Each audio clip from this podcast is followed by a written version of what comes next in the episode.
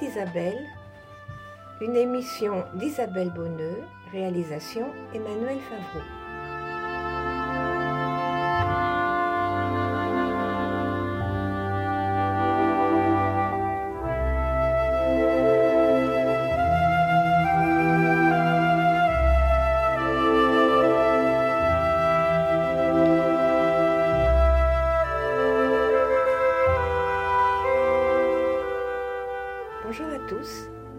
Cette année, je ne vais pas entrer dans l'univers de différents poètes, mais me consacrer à un seul, Homère, et à un de ses longs poèmes épiques, 1200 vers environ, l'Odyssée. Le nom Odyssée est le nom d'Ulysse en grec, Odysseus, et le poème raconte le retour d'Ulysse à Ithaque auprès des siens après dix ans passés devant Troie l'Iliade racontant la neuvième année de ce siège et la prise de Troie. La fureur d'un dieu Poséidon, dieu de la mer, le retarde, et il mettra encore dix ans avant de retrouver sa femme, Pénélope, et son fils Télémaque. Vous connaissez tous la légende qui donne naissance à ces deux poèmes.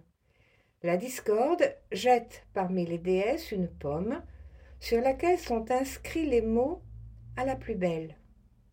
Lassé d'entendre Athéna, Héra et Aphrodite se disputer cet honneur, Zeus demande à un berger, Paris, fils du roi de Troie, Priam, de choisir. Aphrodite lui promet, si elle l'emporte, l'amour de la plus belle femme de l'époque. Paris choisit donc Aphrodite et obtient l'amour d'Hélène qui l'emmène à Troie. Mais celle-ci est mariée, épouse du roi de Sparte, Ménélas. Et elle était si belle, Hélène, que tous les rois des cités grecques avaient promis à son mari de l'aider à reconquérir sa femme si on la lui enlevait. C'est ce qui va se passer sous la direction d'Agamemnon, frère de Ménélas, roi des rois. L'épisode de la guerre de Troie repose sur un fait historique, la prise d'une petite ville d'Asie mineure au XIIIe siècle avant Jésus-Christ. Il s'est transmis de génération en génération oralement et à force d'être raconté, s'est amplifié. Les Aèdes, poètes, sortes de troubadours de l'époque, chantaient ces épisodes que tout le monde connaissait en s'accompagnant sur la lyre. On pense qu'au huitième siècle avant Jésus-Christ à peu près, quelqu'un les fixa par écrit. Ce quelqu'un, Homère, était aveugle d'après la légende, comme certains devins. On pensait alors que la cécité leur donnait un pouvoir leur permettant de mieux comprendre le monde. Sur Homère, l'Iliade, l'Odyssée, les chercheurs ne sont pas d'accord. Il nous reste cependant deux très beaux poèmes dont les personnages traversent la culture de l'Antiquité avec Virgile, par exemple, à nos jours. Le poème s'ouvre sur une invocation à la muse. Le poète lui demande l'inspiration pour raconter les aventures d'Ulysse.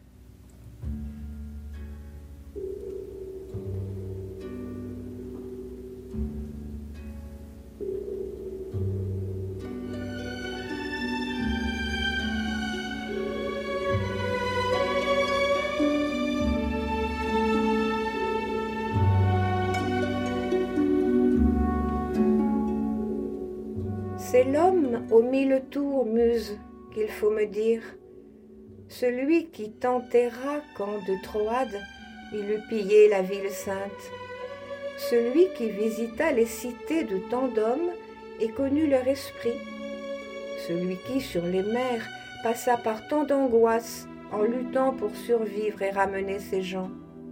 Hélas, même à ce prix, tout son désir ne put sauver son équipage. Ils ne durent la mort qu'à leur propre sottise, ces fous qui du soleil avaient mangé les bœufs.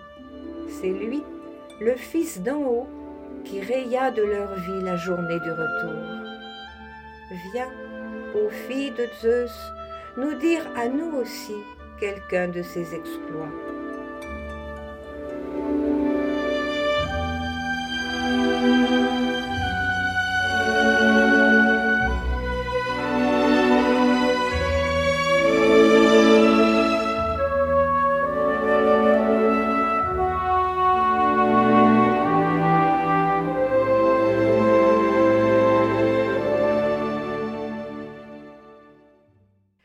Chant 1, profitant de l'absence du dieu Poséidon qui déteste Ulysse, les dieux tiennent leur assemblée et évoquent le retour des héros grecs après leur victoire sur Troie.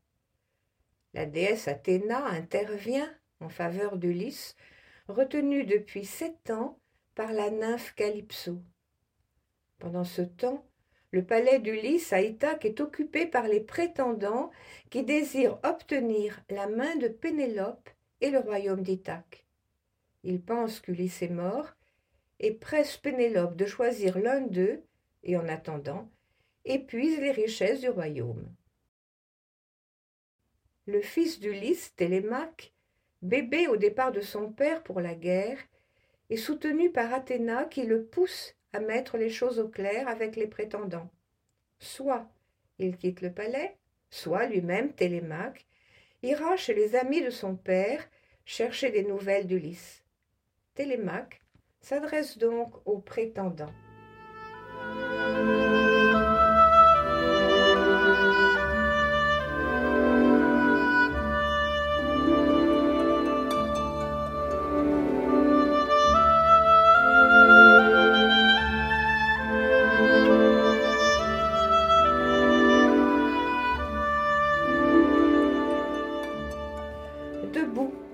Le sait.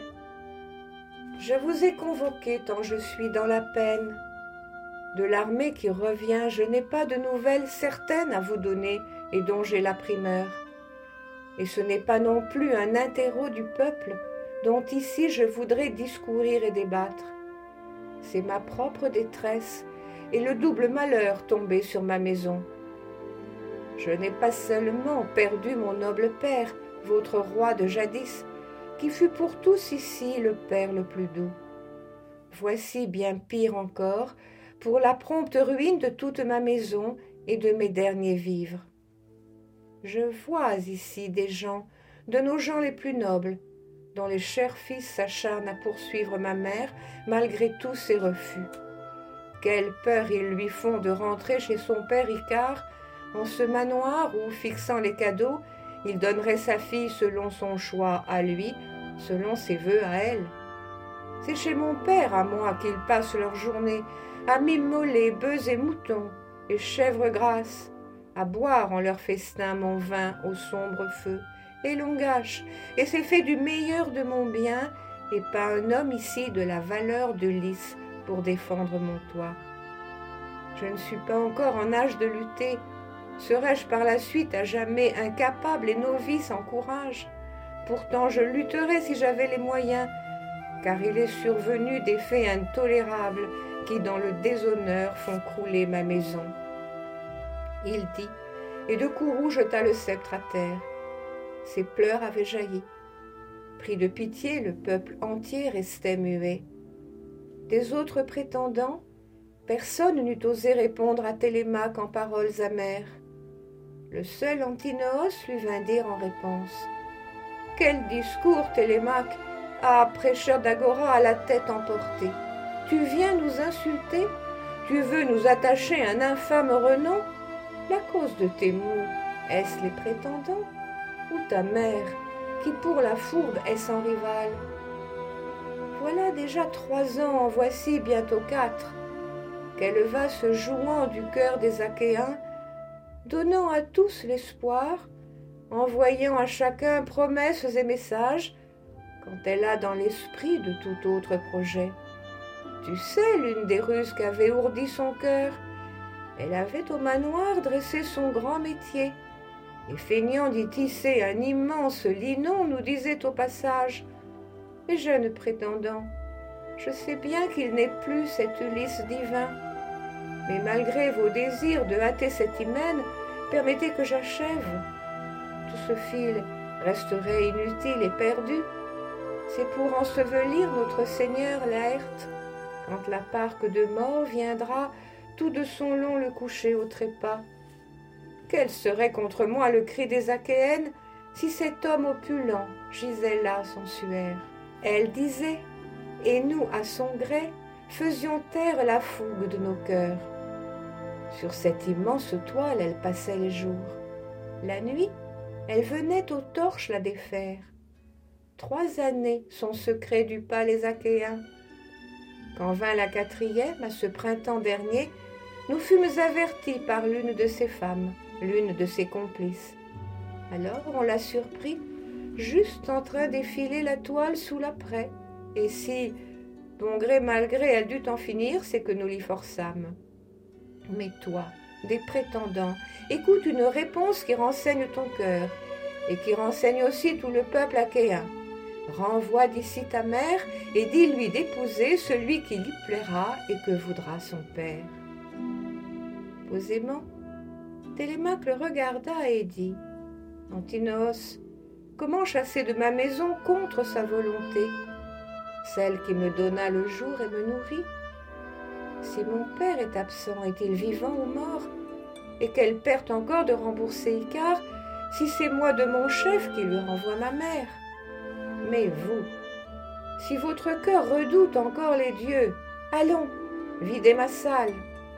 Ensemble, arrangez-vous pour banqueter ailleurs, et chez vous, tour à tour, mangez vos propres biens. Ou si vous estimez meilleur et plus commode de venir tous sans risque, ruiner un seul homme, piller ses vivres, moi j'élèverai mon cri au Dieu toujours vivant, et nous verrons si Zeus vous paiera de vos œuvres. Puissiez-vous, sans vengeur, tomber en ce manoir. Télémaque parlait. Deux aigles, qu'envoyait le Zeus à la grand-voix, arrivaient en plongeant du haut de la montagne. D'abord, au fil du vent, ils allaient devant eux, et volant côte à côte, planaient à grandes ailes. Mais bientôt, dominant les cris de l'agora, ils tournèrent sur place, accoudaient le pressé, et leurs regards pointés sur les têtes de tous semblaient darder la mort. Puis, se griffant la face et le col de leurs serres, ils filèrent à droite, au-dessus des maisons et de la ville haute. Les yeux de tous suivaient le terrible présage.